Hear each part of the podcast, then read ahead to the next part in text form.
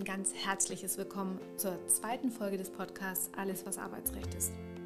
Unsere zweite Folge haben wir einem Thema gewidmet, das uns wahrscheinlich alle irgendwann mal trifft, das Thema Arbeitszeugnis. Deswegen auch die leicht plakative Folgenbezeichnung, er war stets bemüht, Arbeitszeugnisse lesen und verstehen. Wir haben den Titel auch deswegen gewählt, weil ich häufig hier Menschen erlebe, die der Auffassung sind, ein sehr gutes Zeugnis zu haben und ich muss sie häufig enttäuschen. Es handelt sich vielleicht noch um ein durchschnittliches Zeugnis. Doch was macht ein gutes Zeugnis aus? Gibt es wirklich Verschlüsselungstechniken? Und warum wenden Arbeitgeber Verschlüsselungstechniken an? All dieses möchten wir Ihnen heute ein bisschen näher bringen, ein klitzekleines bisschen erklären und Sie selber vielleicht auch auf eine amüsante Art und Weise darauf vorbereiten, dass Sie Ihr Zeugnis irgendwann vielleicht doch hinterfragen müssen. Wir, das sind Micha, die Moderatorin unseres bisherigen Podcasts, und meine Person, Irena Schauer. Herzlich willkommen, Micha. Hallo Irena. Heute wollen wir über das Thema Arbeitszeugnis sprechen. Und warum braucht man sowas? Und was ist das überhaupt? Erzähl. Naja, das Arbeitszeugnis brauche ich natürlich, weil ja der neue Arbeitgeber Interesse daran hat zu wissen, was ich für ein Arbeitnehmer bin. Also ob ich gut leiste, schlecht leiste und wie auch meine Leistungsfähigkeit ist. Und genau darauf muss ja das Zeugnis auch abstellen. Also das Zeugnis stellt im Prinzip auf die charakteristischen Merkmale des jeweiligen Berufs ab, äh, stellt dar, wie flexibel ich bin, wie leistungsbereit, äh, wie analytisch ich an Dinge rangehe, aber auch, ob ich bereit bin, mich fortzubilden, was ich für ein Fachwissen habe. All das findest du im Zeugnis. Und das ist natürlich, wenn es wahrheitsgemäß geschrieben ist, entweder eine Visitenkarte oder ja, ein Türverschließer. Okay, also ist ein Arbeitszeugnis eigentlich nichts anderes wie das typische Zeugnis, was wir aus der Schule kennen. Nur anstatt mit Noten arbeiten die Arbeitgebenden mit Worten. Ein bisschen, jedes Wort entspricht einer Note und ein Arbeitszeugnis wird natürlich auch ähm, über viele Jahre teilweise erstellt. Also ich habe ja Leute, die sind 20 Jahre in einem Arbeitsverhältnis. Und da muss man auch wissen, ähm, in einem Zeugnis in der Schule, da hast du vielleicht unten drin stehen, äh, beschmiss den Arbeitgeber, äh, beschmiss den Lehrer mit Kaugummi. Das wirst du in einem Arbeitsverhältnis oder im Arbeitszeugnis nicht finden. Einmalige Vorfälle dürfen nicht ins Arbeitszeugnis, sondern nur prägende Vorfälle oder prägende Dinge. Und es darf natürlich auch nichts ins Arbeitszeugnis, was das berufliche Fortkommen hindern oder beeinflussen oder beeinträchtigen würde. Das heißt also auch zum Beispiel Hinweise auf Krankheit verbieten sich, aber auch Hinweise auf gesellschaftliche, auf gewerkschaftliche Tätigkeit oder auf Betriebsratstätigkeit. All das verbietet sich. Man ähm, soll dem Mitarbeiter ein möglichst objektives Bild seiner Leistung über die Länge der Zeit schaffen und damit äh, sein berufliches Fortkommen fördern. In der Schule gibt es ja auch sowas wie Zwischenzeugnisse. Gibt es sowas auch in, beim, beim Arbeitszeugnis? Ja, das gibt es auch. Ähm, das Arbeitszeugnis selber, also das fürs Arbeitsverhältnis, ist im Paragraphen 109 Gewerbeordnung geregelt. Und äh, es gibt ein sogenanntes berechtigtes ähm, Interesse eines Arbeitnehmers, ein Zwischenzeugnis zu erhalten, immer dann, wenn er den Arbeitsplatz wechselt, aber auch dann, wenn er einen sogenannten Abkehrwillen hat. Das bedeutet, wenn er selber überlegt, das Arbeitsverhältnis zu lösen. Jetzt ist es aber genau der Fall, den wir alle nicht dokumentieren wollen, weil wir ja gar nicht wissen, ob die Bewerbung funktioniert oder nicht. Aber das Bundesarbeitsgericht sagt, ein Zwischenzeugnis habe ich nicht da habe ich nicht immer einen Anspruch drauf, sondern da habe ich nur dann einen Anspruch drauf, wenn ich ein berechtigtes Interesse habe, wie zum Beispiel, ich wechsle die Tätigkeit, der Vorgesetzte wechselt, ähm, es wechselt der Bereich oder der Arbeitgeber wechselt durch Verkauf der Firma. Das sind so Bereiche, wo ich ein berechtigtes Interesse habe oder eben auch dieser Abkehrwille des Arbeitnehmers. Okay, also gibt es das dieses Zwischenzeugnis, so wie du beschrieben hast, oder sonst eben, wenn ich äh, kündige oder gekündigt werde? Wenn ich sehr lange Kündigungsfristen habe, also es kommt ja vor, dass ich, wenn ich über 20 Jahre dabei war, sieben Monate Kündigungsfrist habe, dann ist das Zwischenzeugnis natürlich vorab zu erstellen, weil ich bin vielleicht während der Kündigungsfrist schon freigestellt, suche schon noch einen neuen Arbeitsplatz und dann brauche ich auch das Zwischenzeugnis, um mich beim neuen Arbeitgeber zu bewerben. Vor allem, wenn ich zwischendrin gar keine Zeugnisse bekommen habe, dann würde ich ja ohne Zeugnis auf dem Markt stehen und das ist schwierig. Okay. Und was muss dann insgesamt in diesem ganzen Arbeitszeugnis drinnen sein? Ein Arbeitszeugnis ist immer gleich gegliedert. Also das heißt, ein Arbeitszeugnis hat charakteristisch immer folgenden Aufbau. Erstmal leite ich in das Zeugnis ein, indem ich die persönlichen Daten des Arbeitnehmers schildere, also wann der Arbeitnehmer geboren wurde, wo er geboren wurde. Das muss aber nicht zwingend drinstehen, wo er geboren wurde dann äh, wann er ins Arbeitsverhältnis bei mir eingetreten ist und in welcher Funktion er eingetreten ist. Und dann schließt sich eine sogenannte Tätigkeitsbeschreibung an, nämlich was hat der Arbeitnehmer getan bei mir und zwar chronologisch und vollständig.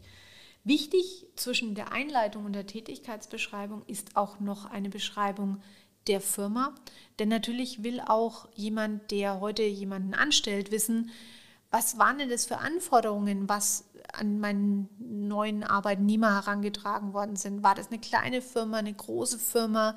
War das eine sehr abstrakte Tätigkeit, eine sehr konkrete Tätigkeit? Wurde Pragmatismus gefordert? Und das kann ich ein bisschen von außen schon beurteilen, wenn ich mir die Struktur der Firma anschaue, wo der Arbeitnehmer herkommt. Und natürlich geht es da auch um Vorerfahrungen, Vorkenntnisse, vielleicht auch von Mitbewerbern am Markt. Deswegen zwischen Einleitung und Tätigkeitsbeschreibung eine kurze Beschreibung der Firma. Und nach der Tätigkeitsbeschreibung, die wie gesagt chronologisch und vollständig sein muss, folgt die sogenannte Leistungsbeurteilung. Das bedeutet, dass meine Leistung im Arbeitsverhältnis dargestellt wird und diese Leistungsbeurteilung, die bezieht sich auf die Punkte Arbeitsbereitschaft, Arbeitsbefähigung, Arbeitsweise und Arbeitserfolg. Und da zeigt sich schon, was ein gutes Zeugnis ist. Ein gutes Zeugnis baut nämlich all diese Bestandteile, die Arbeitsbereitschaft, das Fachwissen, das ist die Arbeitsbefähigung, die Arbeitsweise, analytische Arbeitsweise oder Arbeitserfolg. Ein gutes Zeugnis hat diese Elemente im Bereich der Leistungsbeschreibung ähm, mit inbegriffen. Ein schlechtes Zeugnis wird hier Schweigen, denn ein ganz großer Teil des Zeugnisses, der Zeugnissprache ist Schweigen, das sogenannte beredete Schweigen. Da, wo ich schweige oder wo ich was hinzufüge wie zum Beispiel, wenn ich zu jemandem in der, im Finanzcontrolling sage, ähm, der Controller wurde eigenständig tätig. Dass ein Controller eigenständig seine Überprüfungen vornimmt, glaube ich, erschließt sich von selbst. Das heißt also, Zeugnissprache, das ist einer der ganz wichtigen Punkte, die er angreift die kann entweder mit einem zu viel Betonen funktionieren oder mit einem zu wenig Betonen. Und bei der Leistungsbereitschaft wäre zum Beispiel ein beredetes Schweigen, wenn ich ähm, Aussagen zum Arbeitserfolg oder zur Arbeitsbefähigung nicht mache. Ja, dann geht es weiter in die sogenannte Verhaltensbeurteilung. In der Verhaltensbeurteilung ist es wichtig, wie sich der Arbeitnehmer im Arbeitsverhältnis verhalten hat gegenüber Kollegen, gegenüber der Geschäftsführung und auch gegenüber Kunden. Und äh, die Führungsleistung, auch wie ist jemand als Führungskraft aufgetreten, ist auch ein elementar wichtiger Punkt. Wenn jemand Führungsverantwortung hatte, schweigt das Zeugnis hier an dieser Stelle, wenn jemand Führungskraft war, dann spricht es nur für einen einzigen Punkt, dass der Arbeitnehmer nämlich ein schlecht, eine schlechte Führungskraft war an der Stelle. Ja, das Ganze endet dann mit einer sogenannten Schlussformel mit dem Beendigungsgrund, wobei da auch wichtig ist, das muss nicht aufgenommen werden. Das muss im Prinzip nur auf Vorschlag oder auf Wunsch des Arbeitnehmers aufgenommen werden. Gängige Formulierungen sind zum Beispiel aufgrund einer betrieblichen Umstrukturierung entfiel der Beschäftigungsbedarf und aus äh, diesem Grunde bedauern wir das Ausscheiden dieser ähm, sehr kompetenten Fachkraft. Das wäre zum Beispiel eine klassische Schlussformulierung. Äh, wichtig ist, dass eine Schlussformulierung immer die Note des Zeugnisses widerspiegeln muss. Das heißt, habe ich oben im Text den Arbeitnehmer mit einer 2 bewertet, muss auch die Schlussformel eine 2, eine gute Benotung widerspiegeln. Würde man jetzt in der Schlussbewertung bestimmte Dinge auslassen, würde man schon wieder die Note senken. Einer der Klassiker ist, ähm, wir bedanken uns für die geleistete Arbeit und wünschen Herrn König für seinen weiteren beruflichen Lebensweg alles Gute und viel Erfolg. Hier fehlt vor dem viel Erfolg das Wort weiterhin und signalisiert jedem geneigten Leser, dass der Kollege in dem jetzigen Arbeitsverhältnis keinen Erfolg hat. Das ist ja knieflieselig. Ja, Also die Formulierungen sind da ja wirklich teilweise Wörter, teilweise eine Kommasetzung, die da ganz viel ausmachen können. richtig. Und ich habe mir mal auf äh, Vorbereitung zu unserer Podcast-Aufnahme äh, einen Arbeitszeugnisse durchgelesen und hat jedes Mal das Gefühl, das klingt doch super positiv. Okay, erzähl. Ich habe ein paar Sachen mitgebracht. Ja, mach. Ist das jetzt der Test oder was? Ah, jetzt machen wir mal den Analysetest. Okay, okay. Nein, ich will dich nicht testen, aber ich habe tatsächlich bei den meisten Zeugnissen, die ich gelesen habe, immer das Gefühl gehabt, das klingt alles super positiv. Und wenn man dann aber genauer reinhört oder die, Be, ähm, die Beschreibung sich genauer anschaut, dann steht da richtig böses Zeug. Vielleicht kannst du uns da ja mal ein paar Sachen ähm, erzählen. Gerne. Also, ich habe da mitgebracht den Satz, die Mitarbeitende zeigte stets Einsatzbereitschaft und Initiative. Jetzt müsste ich wissen, was war das für eine Kollegin? Eine ganz normale Mitarbeitende. Okay. Ich habe einfach nur den Namen ersetzt. Okay. Also Frau, Frau X zeigte stets Einsatzbereitschaft und Initiative. Okay, das könnte dafür sprechen, dass sie tatsächlich ähm, möglicherweise, war sie beim Betriebsrat? Schon, ne? Ja. Ja, also dieses Einsatzbereitschaft und Initiative, das kann ein Schlüsselwort sein, genauso wie Geselligkeit zum Beispiel ein Schlüsselwort sein kann. Oder auch setzte sich stets für die Belange der Arbeitnehmer ein. Sowas wären alles ähm, Hinweise auf Betriebsratstätigkeit. Aber eigentlich sollte das ja nicht in so einem Zeugnis vorkommen, oder? Nein. Nein, das sollte nicht vorkommen. Es darf nicht vorkommen, um es mal ganz klar zu sagen.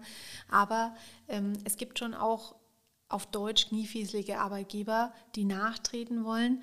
Und es gibt, und das ist auch sehr spannend, im Normalfall eigentlich ein Arbeitgeber, der clever ist, der wird bei einem Zeugnis nicht nachtreten, sondern der sagt, geh, aber geh mit Gott. Ein Arbeitgeber, der ähm, sich geärgert hat, der wird es mit der Wahrheitspflicht, die in jedem Zeugnis steckt, sehr, sehr genau nehmen. Also diese Wahrheitspflicht bedeutet, ich darf den Arbeitnehmer natürlich nicht über den grünen, über den grünen Klee wegloben, sondern ich muss objektiv ihn beurteilen, ich muss wohlwollend mit ihm umgehen, aber ich muss schon auch gegebenenfalls vielleicht auf Mängel in der Arbeitsleistung hinweisen, die einfach dauerhaft oder strukturell vorhanden sind. Und jetzt gibt es natürlich zwei Varianten. Ich will den Mitarbeiter wegloben, dann schreibe ich dem Einsatzzeugnis, Hauptsache er ist weg. Oder ähm, ich bin aus irgendeinem Grund mit dem Arbeitnehmer nicht zufrieden und ich möchte auch nicht, dass er glücklich wird mit dem Zeugnis. Und dann kommt so eine Verschlüsselungstechnik zum Tragen, äh, solche kleinen Boshaftigkeiten einzubauen. Okay. Ich habe noch einen weiteren Satz mitgebracht. Äh, der Mitarbeitende arbeitete stets zuverlässig und genau. Oh je, das ist böse. Ähm, dieses Aber das klingt doch eigentlich total positiv. Er arbeitete stets zuverlässig und genau. Du musst wissen, dass Zeugnisrecht auf zwei Ebenen funktioniert. Und zwar, wenn ich in einem Zeugnisrecht etwas betonen will, beziehungsweise aussagen will, dass der Arbeitnehmer das über den gesamten Zeitraum gemacht hat, was ja auch ein Leistungsmerkmal ist, dass ich immer kontinuierlich gute Arbeit gemacht habe, dann steht immer dieses stets davor. Und jetzt gibt es aber Wörter, die darauf hindeuten, dass jemand vielleicht nur das gemacht hat, was man ihm angewiesen hat. Und dieses stets zuverlässig und genau deutet auf eins hin, dass der Arbeitnehmer nur das gemacht hat, was man ihm angewiesen hat. Weil bei dem genau kein stets steht, sondern arbeitete stets zuverlässig und genau. Also würde jetzt dann da stehen, arbeitete stets zuverlässig und stets genau, dann wäre das besser. Mhm, genau. Also das, in die gleiche Ecke geht das Wort gewissenhaft. Mhm. Wenn in der Beschreibung drinstehen würde, der Arbeitnehmer arbeitete stets zuverlässig und gewissenhaft, würde das wiederum in die gleiche Kerbe schlagen. Der Mitarbeiter tut das, was man ihm übergibt, aber auch keinen Strich mehr. Würde es aber heißen, der Mitarbeiter arbeitete stets zuverlässig und stets gewissenhaft, wäre dieses Umstands, dieses Zeitmoment da und würde das Wort gewissenhaft wieder an die Ecke rücken, wo es hingehört, nämlich ich arbeite sorgfältig, weil das sagt für uns hier eigentlich, für uns Laien das Wort mhm. gewissenhaft. Ja, eigentlich schon. Ich habe noch einen mitgebracht. Hat äh, der, der, der Mitarbeitende hat die übertragenen Aufgaben zu unserer Zufriedenheit erledigt? Das geht jetzt schon wieder in die, ja, in die Verschlüsselungstechniken des Zeugnisrechtes. Also du musst dir überlegen, es gibt verschiedene Verschlüsselungstechniken, wie ich ein Zeugnis, das ich nach außen eigentlich ganz gut anhört, wie ich das entwerten kann. Zum Beispiel, wenn du sagst, er erledigte die ihm übertragenen Aufgaben. Das heißt ja auch wieder nur eins, er erledigte das, was ihm übertragen wurde, aber auch nur das. Und mit dieser Formulierung, die erledigte die ihm übertragenen Aufgaben, setzt du es eigentlich ins Negative. Ich habe noch welche. ich, kann ich weitermachen? Sein Verhalten gegenüber Kolleginnen und Kollegen und Vorgesetzten war einwandfrei. Mhm. Also jetzt haben wir hier ein Absetzen. Also sein Verhalten gegenüber Kolleginnen und Kollegen und Vorgesetzten war einwandfrei. Wir haben da eigentlich eine Dreifachgemeinheit drin in dem Satz. Einmal ähm, ist es so, dass bei dieser sogenannten Verhaltensbeurteilung muss man immer eine bestimmte Rangfolge einhalten. Das bedeutet, der Vorgesetzte, der Geschäftsführer steht immer ganz vorne. Dann kommen die Kollegen, die Mitarbeiter und dann kommen die Kunden. Und wenn ich an dieser Reihenfolge was verändere, dann signalisiere ich, dass der Kollege ein Problem hatte. Und zwar hier konkret mit dem Vorgesetzten. Weil er nach hinten gesetzt wurde, obwohl genau. er eigentlich vorne hingehört. Richtig. Könnte man dem jetzt dann auch weil normalerweise sagt man ja Kolleginnen und Kollegen. Nee, dann ist es ja schon in der richtigen Reihenfolge. Mhm. Mhm. Okay. Aber macht es dazwischen was aus, wenn man sagt Kolleginnen und Kollegen oder Kollegen und Kolleginnen? Nein, das, das, das macht ist nichts egal. aus. Das ist egal. Okay. Aber was hier natürlich noch ist, ist, dass ja sein Verhalten nur einwandfrei war, wenn ich es richtig gehört war habe. War einwandfrei, ja. Aber nicht stets einwandfrei. Und bei der Verhaltensbeurteilung ist es stets einwandfrei natürlich das sehr gut. Also das heißt, es war immer einwandfrei. Aber nichtsdestotrotz wählt man eigentlich, wenn es jetzt keine Abmahnungen und keine Beanstandungen gab, dann wählt man hier schon zwischen 1 und 2 und wir hätten hier schon ganz klar die 2, also wir gehen schon hier in die Zweierform und zusammen mit dem Umstellen der Reihenfolge bist du hier in der locker flockigen 3 bis 4. Und das nur, weil zwei Wörter fehlen mhm. oder beziehungsweise umgedreht, werden. Genau. Ähm, was mir noch aufgefallen ist äh, bei manchen Zeugnissen, dass bei der ähm, bei der Unterschrift, Unterschriftslinie ganz unten ähm, Punkte oder Kommas gesetzt worden sind. Ja, das, äh, das kann auf Gewerkschaftstätigkeit hindeuten. Also immer dann, wenn du zum Beispiel hinter eine Unterschrift einen, einen äh, nach oben stehenden Strich machst oder einen Punkt, ein Komma, ähm, dann deutet es darauf hin, dass man signalisieren will, der Kollege ist in der Gewerkschaft hochaktiv oder, also das ist auch einer der Klassiker, die ich immer noch sehr spannend finde, der Kollege ist in einer, in einer verbotenen linken Partei tätig. Okay. Verrückt. Ja, wobei das sieht man nicht mehr, nicht mehr häufig, weil das sind natürlich schon sehr alte ja, das Dinge, klingt äh, irgendwie so nach vergangenen Zeiten. Ja, Gott sei Dank. Und warum macht man sich die Mühe, dieses Ganze so sprachlich so zu verkomplizieren und zu verschlüsseln? Weil man ja den Arbeitnehmer nicht in seinem beruflichen Fortkommen beeinträchtigen darf. Das heißt, ich darf ja eigentlich nichts Negatives reinschreiben. Wenn ich mich jetzt aber wirklich geärgert habe, dann will ich was Negatives reinschreiben. Da ich es ja jetzt nicht ausformulieren darf, mache ich es halt versteckt. Deswegen heißt das Ding ja auch geheime Zeugnissprache. Das beginnt schon daran, wenn ich ein Zeugnis bekomme und das Adressfeld oben ist ausgefüllt auf dem Zeugnis. Mhm dann signalisiert dieses ausgefüllte Adressfeld, dass es zwischen dem Arbeitgeber und dem Arbeitnehmer Probleme gab, Konflikte gab, weil das Zeugnis wurde offensichtlich übersendet. Ah, okay, weil, weil dann das Postfeld sozusagen verwendet wurde. Richtig. Mhm. Und keiner von uns, gerade in der modernen Welt, wo wir einfach Papier sparen, wo wir viel digital machen, da guckt keiner drauf und sagt, oh, jetzt ist da hier oben das Adressfeld ausgefüllt. Aber in der Zeugnissprache bedeutet das, der Arbeitnehmer hat sein Arbeitsverhältnis, äh, sein Arbeitszeugnis nicht persönlich abgeholt. Das heißt, es gab Probleme, es wurde ihm zugesendet oder es war sogar vielleicht Ergebnis einer gerichtlichen Auseinandersetzung. Verrückt.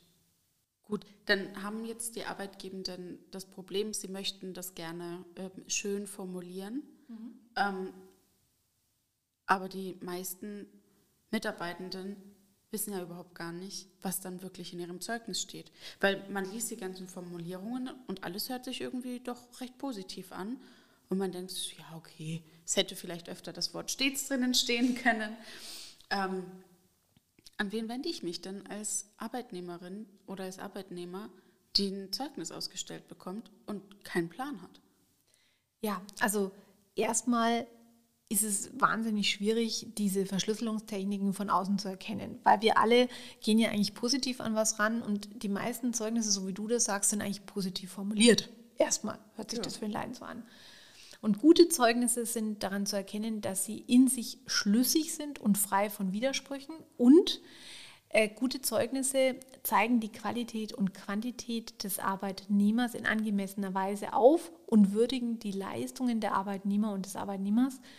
Und diese negativen Beurteilungen, die findet man eben auch nicht in Verschlüsselungstechniken und auch nicht in Geheimniscodes.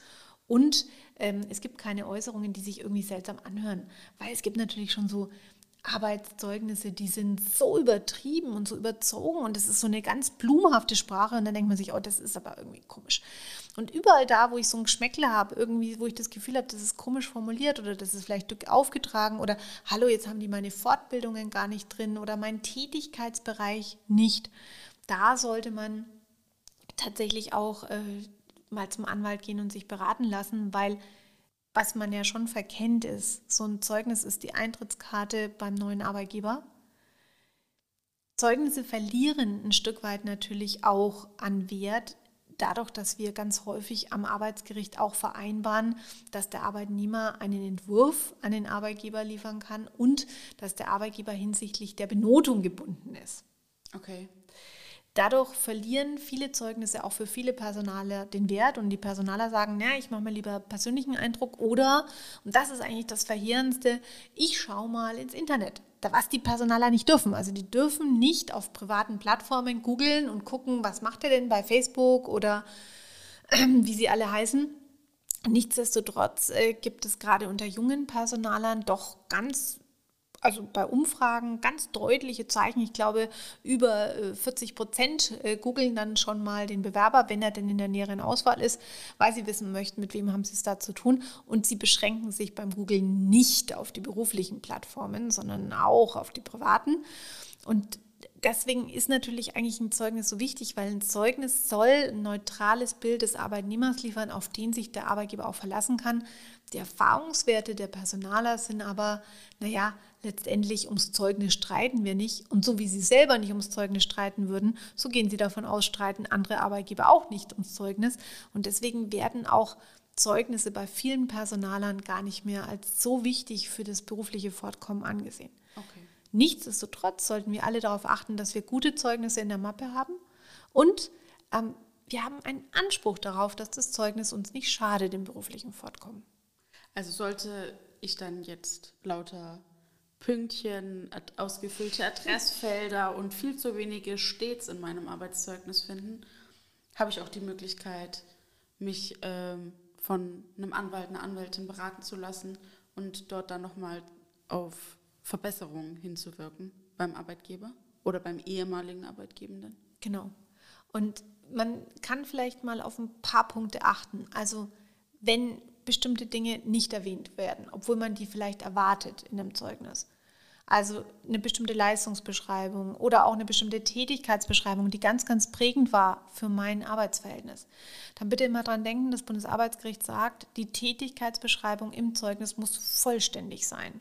Das heißt also, die Haupttätigkeiten müssen sich im Zeugnis wiederfinden. Was aber auch wichtig ist, bitte schreiben Sie nicht alles rein. Ich habe Arbeitnehmer, die schreiben 42 Unterpunkte bei, dem, bei der Überschrift. Die Haupttätigkeiten des Arbeitnehmers waren unter anderem. Also das heißt, ein gesundes Maß, alles, was normal ist für Ihre Tätigkeit, bitte nicht explizit betonen, aber vom Aufgabenfeld prägende Tätigkeiten, die wirklich auch Fachwissen erfordern, Qualifikation erfordern, die müssen in die Tätigkeitsbeschreibung rein. Und wenn Sie dann von der Tätigkeitsbeschreibung weitergehen und Sie kommen zum Beispiel auch zur Länge des Zeugnisses und Sie waren über 20 Jahre in einer Firma und das Zeugnis ist nicht mal eine Seite lang mitsamt Kopf, dann würde ich mir schon mal Gedanken machen, ob das Zeugnis wirklich zu den Themen Arbeitsbereitschaft, Arbeitsbefähigung, Fachwissen und Qualität wirklich etwas aussagt. Und wenn es das nicht tut, dann wäre ein Gang zum Anwalt, glaube ich, an der Stelle schon ganz sinnvoll. Wenn ich Gewerkschaftsmitglied bin, kann ich übrigens auch zu den Gewerkschaften gehen. Die haben extra Zeugnisberatungsstellen, ähm, die es auch gibt. Und natürlich gibt es auch im Internet ganz, ganz viele Anlaufstellen, wo Sie sich digital Ihr Zeugnis beurteilen können und auch ein neues, sehr gutes Zeugnis sich ausstellen lassen können. Das möchte ich Sie bitten, aber mit Vorsicht zu genießen, denn ein Personaler, dem man ein Einsatzzeugnis hinlegt, der wird das im Regelfall nicht glauben.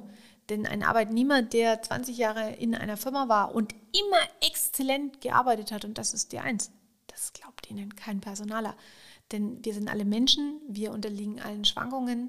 Es gibt gute Jahre, es gibt schlechte Jahre.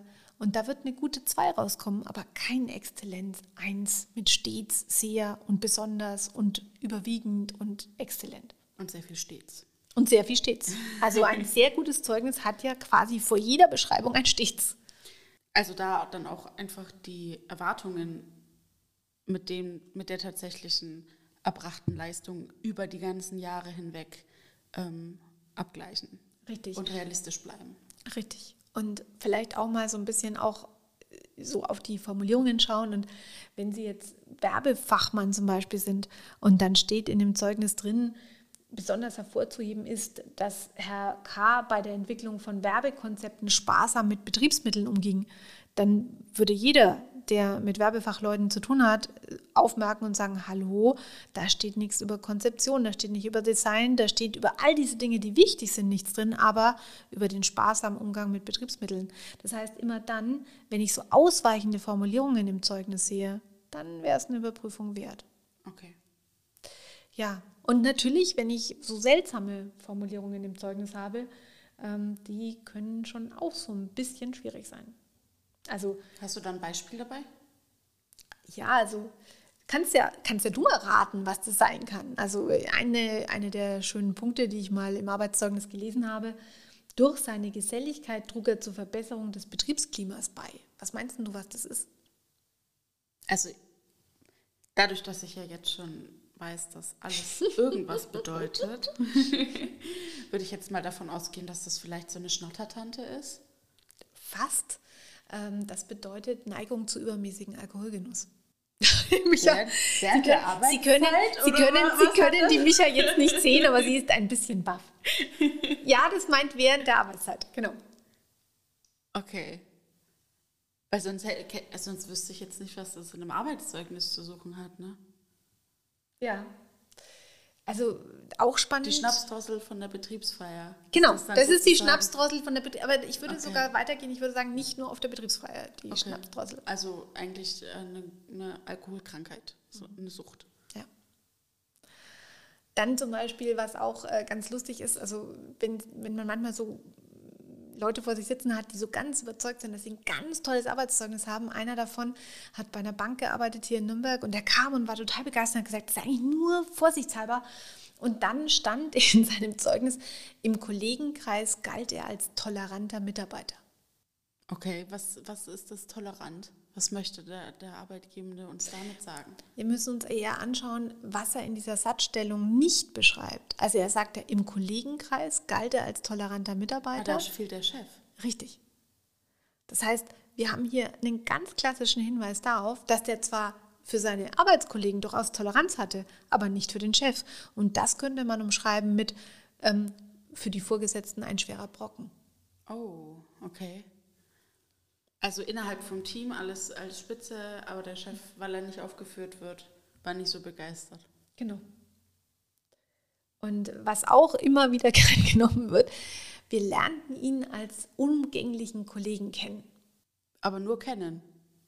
Mhm. Und der Rest? Wie war es denn dann, wenn, wenn er da war? So klingt es, als würde da was fehlen.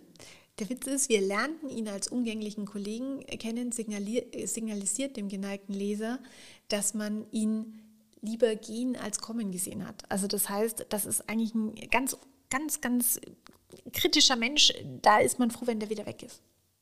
Aber das sagt ja eigentlich das gar nicht aus. Nein, aber das da ist genau, aber das ist so typische Geheimsprache. Geheimsprache. Also was auch eben, was du vorhin angesprochen hast, mit diesem senkrechten Strich links stehen vor der Unterschrift, schaut aus wie ein Ausrutscher oder auch so ein Doppelhäkchen neben der Unterschrift.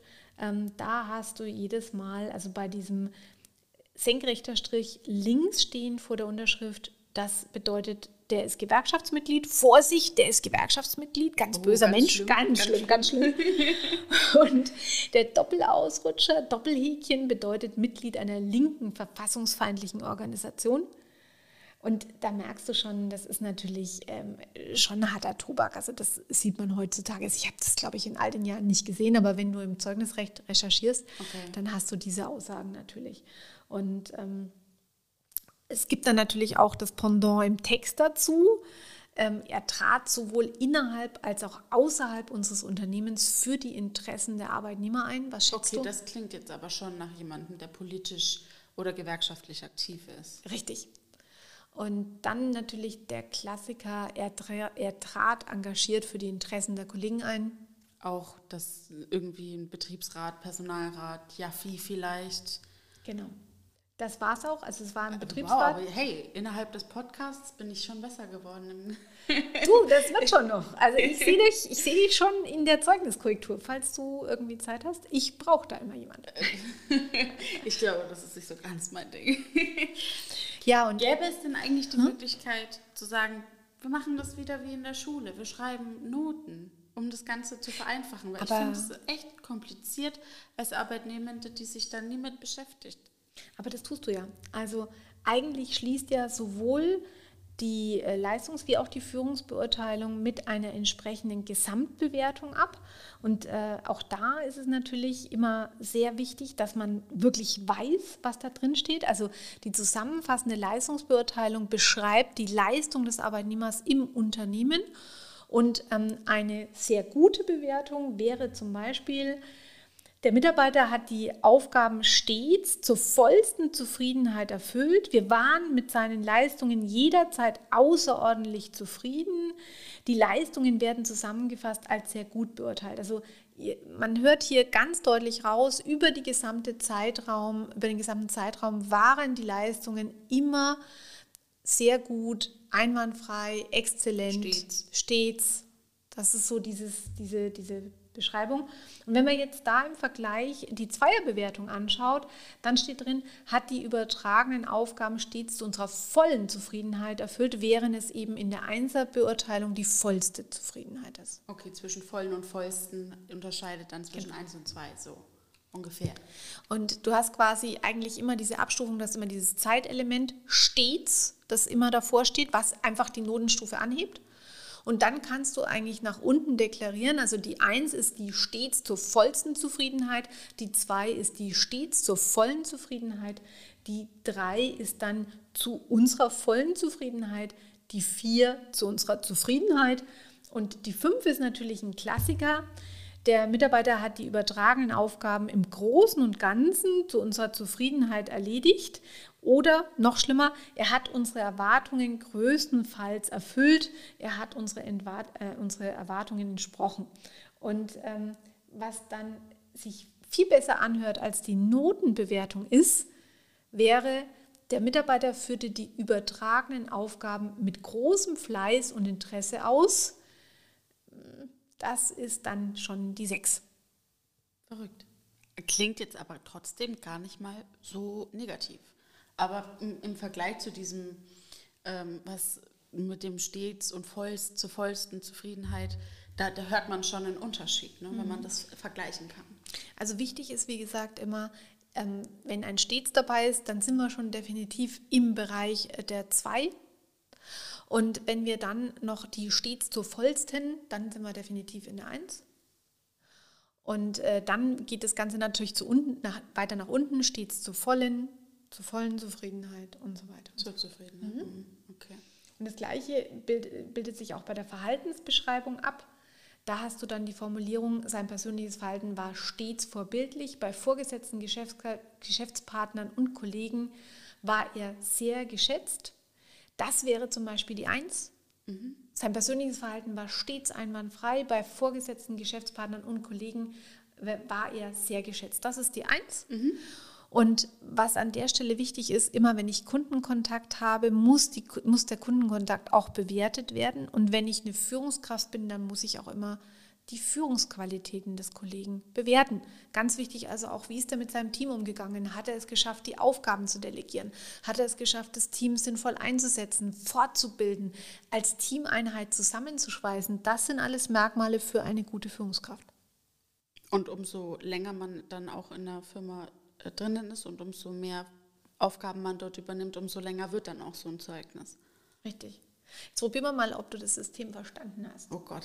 Also, ich gebe dir eine Verhaltensbeschreibung und du sagst mir, was ist es. Okay. Das persönliche Verhalten war nicht frei von Beanstandungen. Ihm fiel es offensichtlich schwer, sich in die betriebliche Ordnung einzufügen.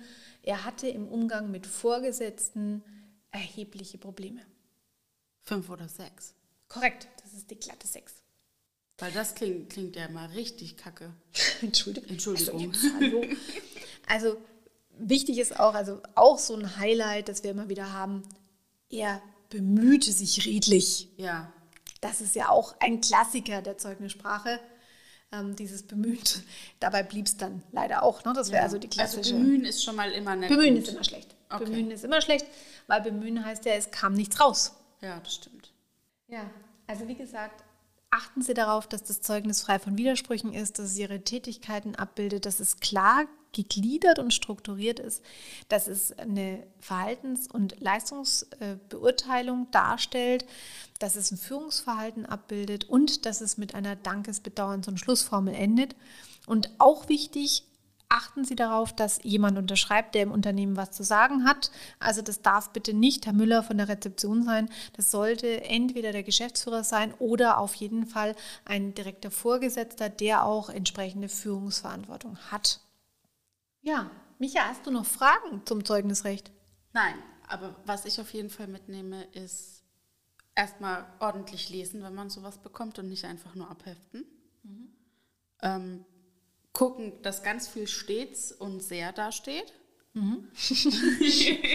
und sollte da zu wenig von drin stehen, auf jeden Fall nochmal jemanden drüber lesen lassen, der sich damit besser auskennt wie der Autonormalverbraucher. Richtig. Und immer drüber klar sein, alles, was nicht drin steht, ist per se schon mal nicht positiv. Zum Beispiel auch wenn die Schlussformel ausgelassen wird, dann ist das eher für den Personaler, der das beurteilt, negativ zu bewerten. Problematisch ist, dass die Schlussformel, da gibt es keinen gerichtlich durchsetzbaren Anspruch auf eine Schlussformel. Nur wenn der Arbeitgeber eine Schlussformel verwendet, also eine Dankes-, Bedauerns- und Wunschformel oder wie ein Richter am Arbeitsgericht Nürnberg mal gesagt hat, möchten Sie es mit Schmalz und Tränen, Frau Schauer, also dass die Dankesbedauern zur Wunschformel, äh, wenn die quasi fehlt, ähm, dann ist es negativ zu bewerten. Ich kann es aber nicht durchsetzen, dass eine solche Klausel drinsteht. Aber wenn sie der Arbeitgeber benutzt, dann muss sie auch der Bewertung des Zeugnisses entsprechen. Und Micha, wir probieren das jetzt mal. Okay. Ähm, ich würde dir jetzt mal eine Schlussformelbewertung geben für deinen heutigen Podcast-Einsatz. Oh oh. Ich hoffe, sehr viel stets. Aber mit, mit Sicherheit, mit Sicherheit. Ähm, aus betriebsbedingten Gründen müssen wir das Arbeitsverhältnis von Frau Michaela Busch zum heutigen Tage um 18 Uhr beenden.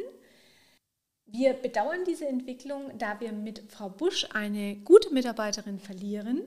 Wir danken für ihre stets gute Arbeit und wünschen ihr für die Zukunft weiterhin viel Erfolg und persönlich alles Gute.